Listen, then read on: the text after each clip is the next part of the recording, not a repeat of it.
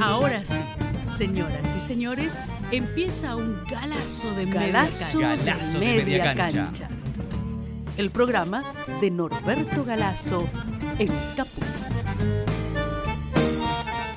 Galazo de media El programa de Norberto Galazo en Caput.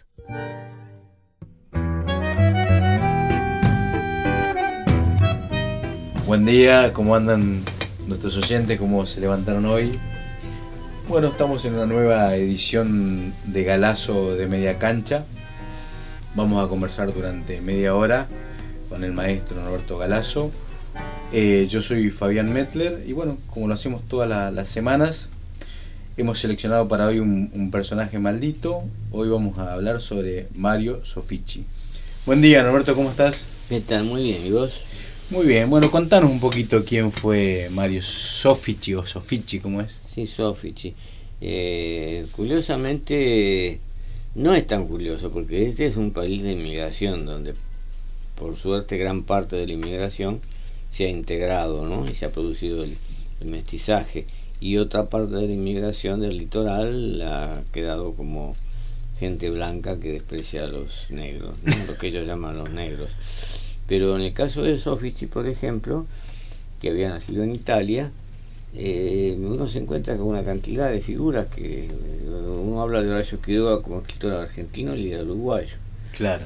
William Stone era, era- había nacido en Suiza y mi José Ingenieros había nacido en Italia. Eh, Centella había nacido en, en Italia también. Julián Centella. Julián Centella. Eh, Cortázar había nacido en Bélgica. Claro. ¿Y Gardel? Y Gardel yo creo, yo creo que había nacido en Francia. Ah, sí, no, vos. no quiero meterme en ese lío porque los, este, los este, gardelianos se enojan y dicen que no, que de alguna manera, que es un documento falso, el de la partida de nacimiento es. Bueno, él nació este, en Italia y lo trajeron a los nueve años acá a la Argentina. Este, sin tener un, tener así vagamente una atracción por el teatro en aquel tiempo, ¿no? Este pero recién con, con ya siendo muchacho empieza a acercarse a las primeras expresiones del cine del cual se va a constituir en una figura muy importante porque lo más curioso es que en realidad Mario Sofici es una de los impulsores del cine nacional Es uno de los pioneros también, digamos. claro Ujú. porque uno su- supone que nació en otro país lejano y hasta los nueve años este, no estuvo en la Argentina, podría este, haber sido tentado por la clase dominante de hacer un cine exótico, un cine este, ajeno a las costumbres nuestras, ¿no? Y por el contrario, él hace Barrio Gris, que es Avellaneda, Claro, claro. un libro de Joaquín Gómez Vaz. Ajá. ya en, en sus últimos años, ¿no?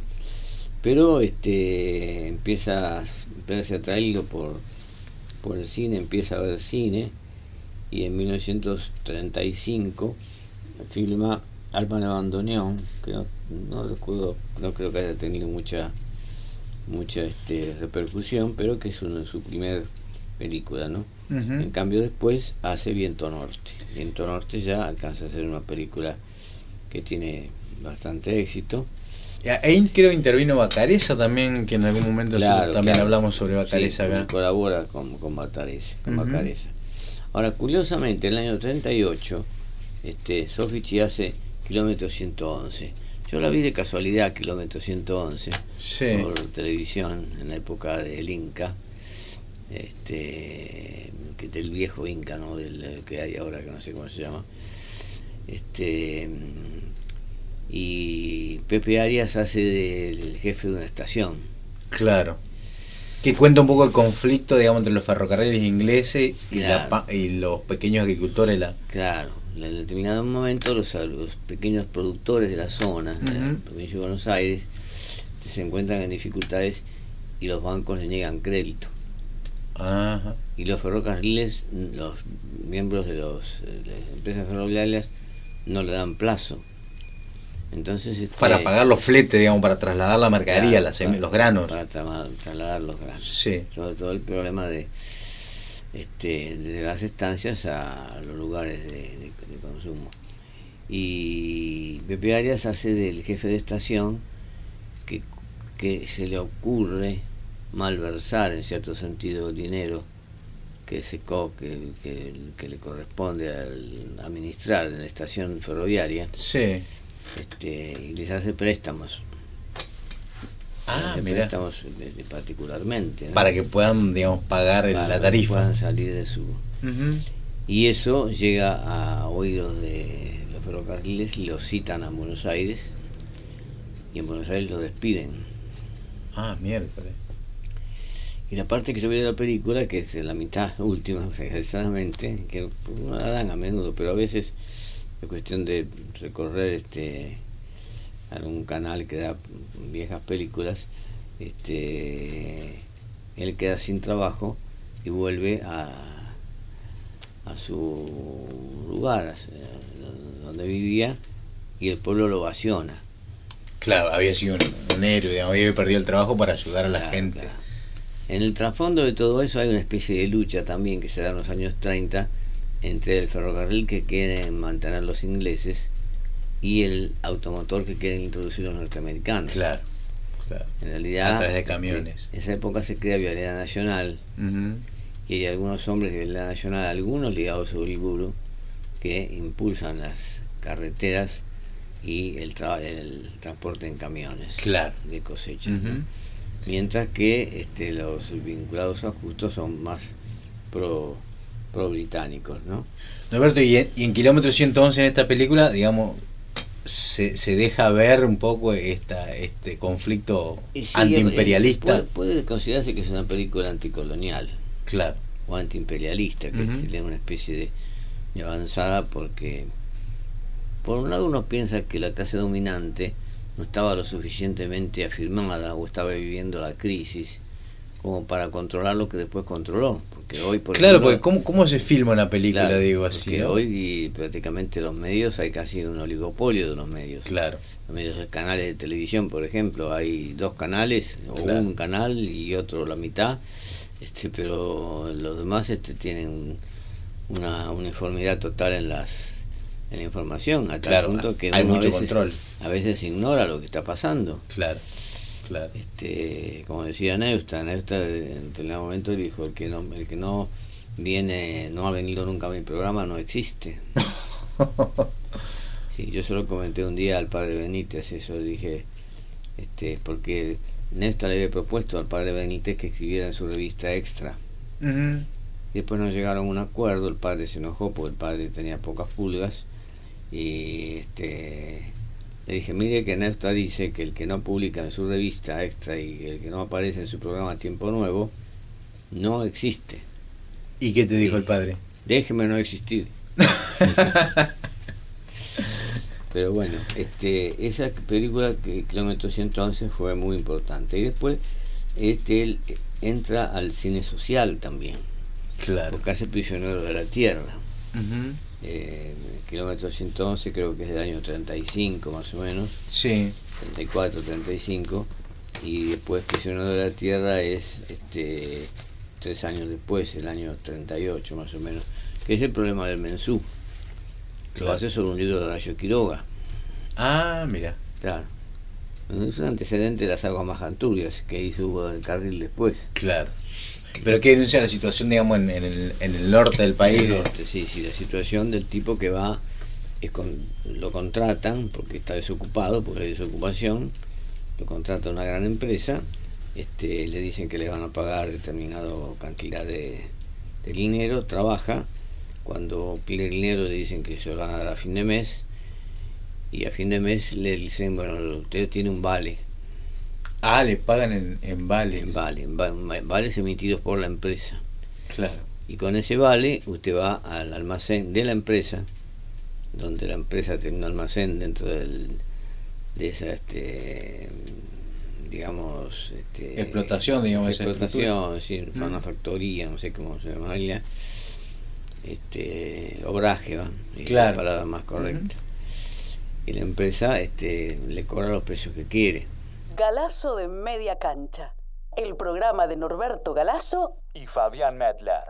en Caput. Y no hay, digamos, no hay circulación de moneda, queda todo ahí adentro. No, no, no, y además es claro, el tipo queda sin nada. Queda prisionero de ese esquema. Tiene que seguir trabajando, no puede decir, bueno, me voy, Claro, porque no queda, si queda sin un mango. claro. Que es el, el- lo que este Hugo del Carril después plantea como las aguas bajan turbias de que se tiraba a los muertos este peones este al, al, al río Paraná. Claro, al Paraná. Bajan. Y es Perón Norberto el que corta con el estatuto del peón un poco. Y es claro, que todo el peón significaba una inspección permanente de la Secretaría de Trabajo y Previsión en los en el interior. Claro. Y ahí entonces la cosa ya se pone... Aparte la prohibición de no pagar con vale, o de pagar en, en Claro, moneda nacional. Palacios había hecho bastante en ese terreno, pero siempre en lo legal, pero no tenían fuerza los socialistas como para conseguir que eso se pusiera en práctica. Entonces, a veces se, cons- se- se considera que se, se- se sanciona una ley, pero si no tenés fuerza para que Claro. para que se aplique la ley es lo mismo que nada. Claro. No es lo mismo, pero En pueblos desamparados creo que no es donde. claro, en Pueblo Desamparados él cuenta este cuenta eso terrible del, del- de el, el- el- el té con brasas, es decir, el- que para que el chico llevara algo caliente en la panza cuando fuera en- en- a lomo de burro a la escuela, este, la madre le daba en una tacita agua este, bien caliente y le echaba un carboncito, Uh, un pedazo de carbón claro, y hacía una especie de té con brasas claro. Ni yerba había, digamos.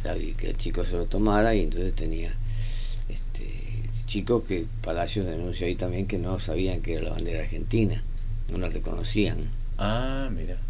este el lugar se llama Pueblo Desamparado Ujú. por ahí se ha hecho alguna reedición en su momento no pero es muy muy dramático calcular que en aquel tiempo la mortalidad infantil llegaba a 200 pibes por cada mil A este, Una barbaridad. Claro, sí, sí, un 20%. Enorme la tasa. 20%. sí. Norberto, vos- yo sé que vos mucho no es santo de tu devoción, Alfredo Palacio, ¿no? Pero ha cumplido una misión, por Sí, lo menos sí, denunciando. Sí, lo que pasa es que yo tuve de profesor.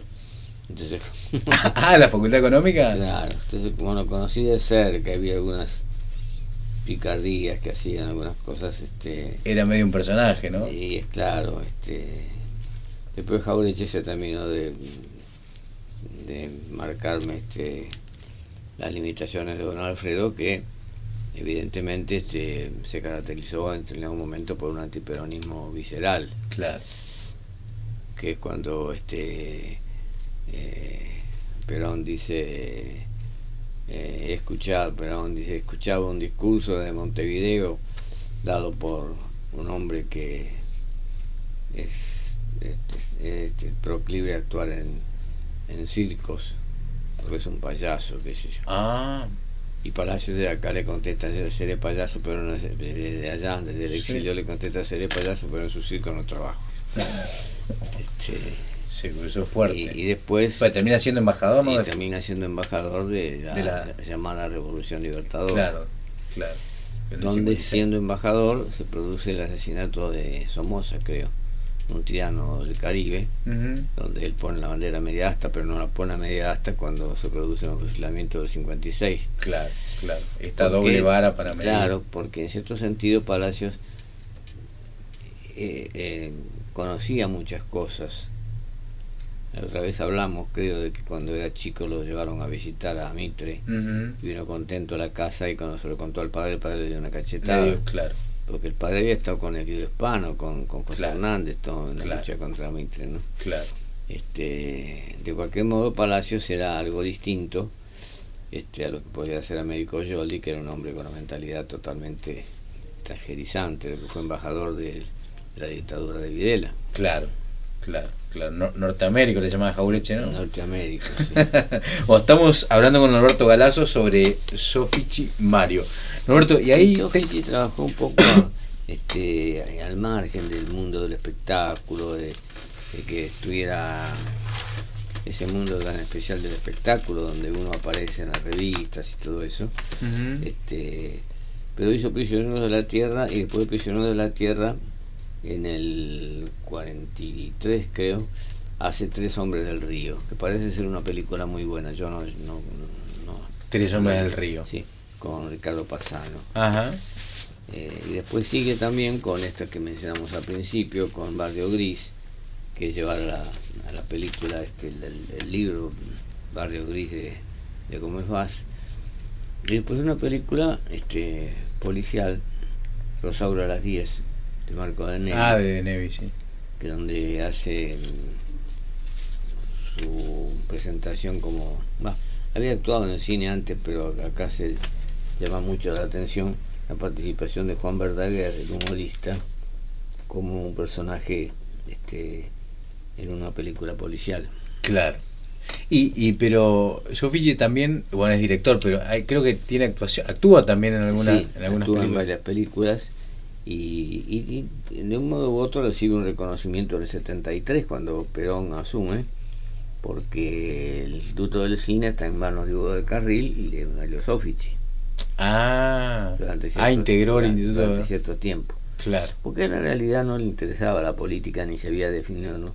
No, no es que comprendiese el peronismo ni que fuera peronista, pero tampoco era de los antiperonistas que salían a firmar solicitadas y a, Claro. Eh, bueno, pero alguna, digamos, alguna formación tendría.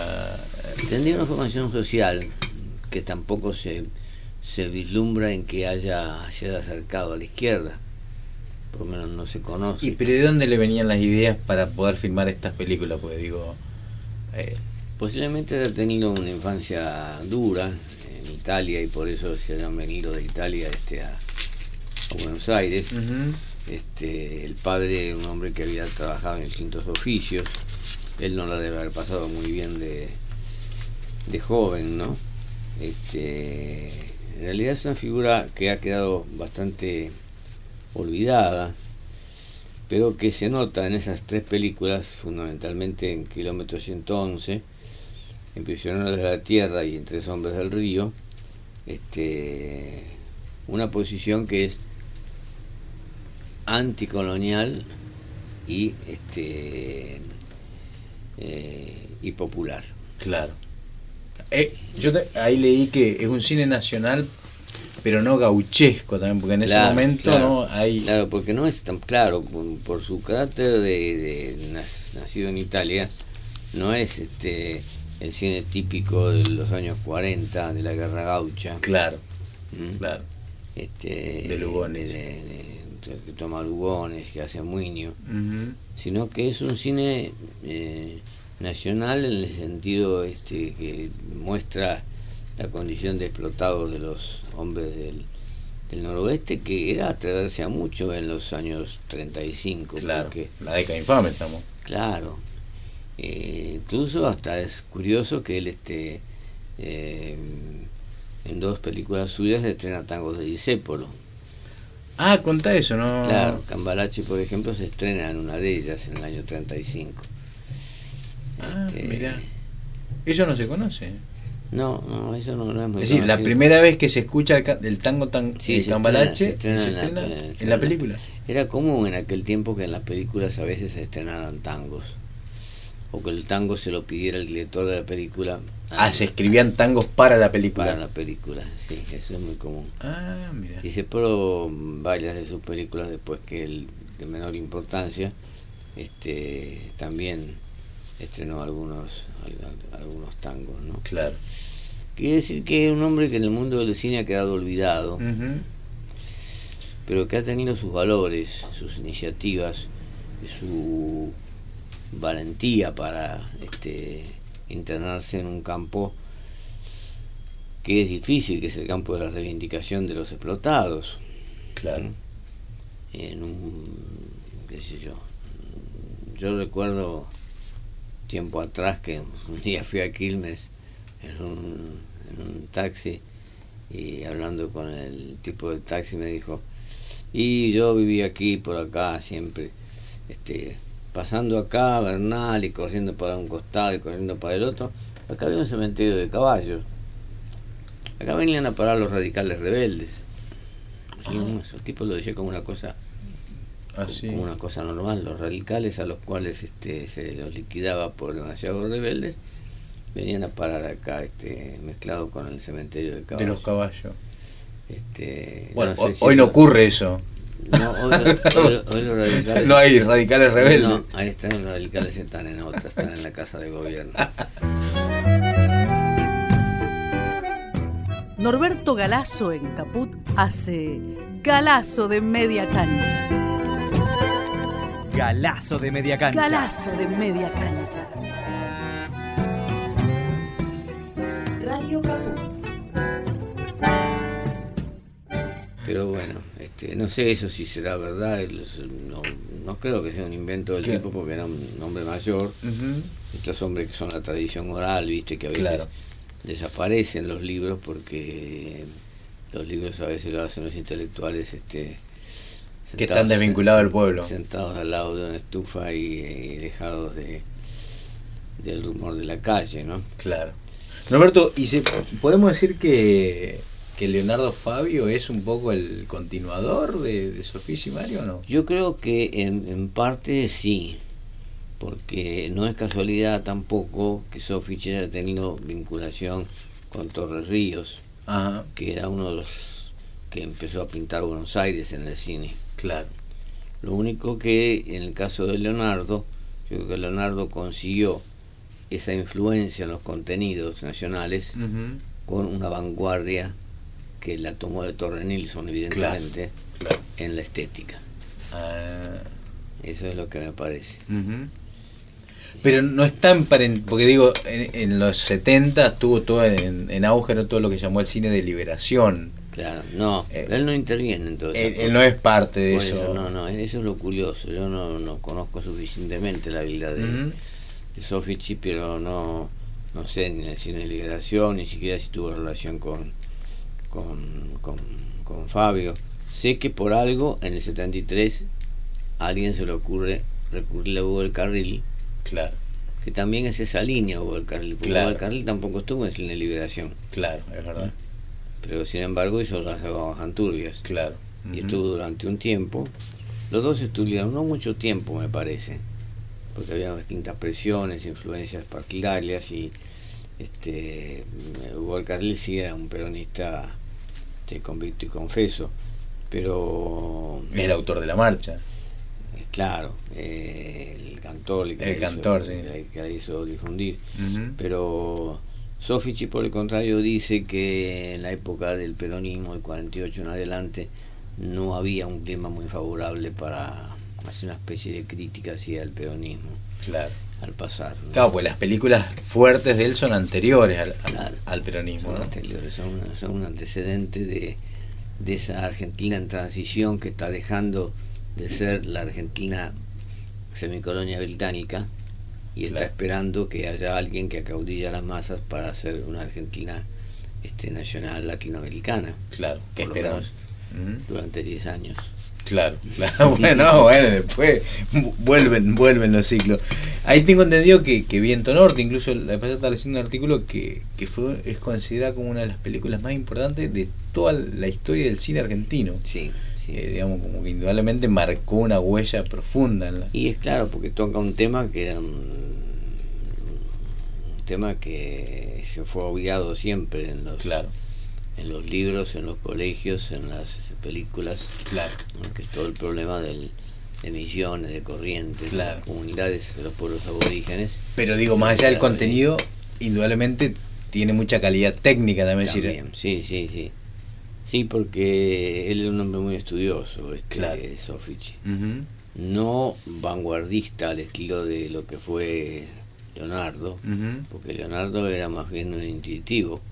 Claro. que es Vos lo conociste, ¿no? A Leonardo sí, Leonardo es, es una figura inexplicable porque no era un tipo este que, que fuera a Europa a ver a dónde estaban las vanguardias europeas. ¿Mm? Sin Era embargo, intuitivo, era. eh, Lo que sí tomó él de Torre Nilsson, porque fue ayudante de Torre Nilsson bastante tiempo, es que Torre Nilsson sí era un tipo este que mm, tomaba los enfoques de las cámaras de determinada manera, Claro. este que fue un renovador en ese sentido, ¿no? Con lo- la contra de que eran películas con un contenido a veces un tanto aristocrático, Claro. como Fin de Fiesta, por ejemplo, este, u otras parecidas, donde este, hacía referencia a aspectos de la vida de la clase alta, ¿no? Claro. El mismo Torre Nilsson era un hombre más bien, este, no diríamos de la derecha, pero no, no Más aristócrata. no, claro, no popular, ¿no? Claro. Pero bueno, Fabio, digo, transforma ese contenido Claro, y. transforma el contenido este, con, con una vanguardia estilística que sorprende en Europa especialmente. Claro, claro. Lo que plantea la crónica de un niño solo, que es, un problema que podría haberlo planteado otro tipo, que lo plantea de modo que te, te agarra, te sacude y Claro. te deja muy, claro. muy mal. ¿no? Claro, sí, sí, sí, golpea muy, muy fuerte. Estamos terminando ya el, el programa, Norberto. Eh, hoy es un desconocido, ¿no? Sofichi no es un maldito hecho y derecho. Claro, esas películas posiblemente en algún cineclub, algunos de los muchachos que estudian cine, este, al, al hacer una historial de, de cómo fue evolucionando el cine argentino, este, tienen que encontrarse a la fuerza con Sofici. Pero no el joven de hoy, por ejemplo, Claro, claro, claro. que se ha encontrado con, con Fabio gracias a que Fabio también este, se hizo popular con sus canciones Claro, ¿m? Y se hizo popular también con sus posiciones antioligárquicas. claro. Este, logró romper un poco el cerco digamos, Claro, claro. del aparato de difusión. Claro. Bueno, Norberto, Bueno, hemos terminado el programa. Nos veremos bueno. la semana que viene. cómo no. Hasta la próxima. Chao, hasta la próxima. Chao, chao. Los malditos. Los rebeldes. Los imprescindibles.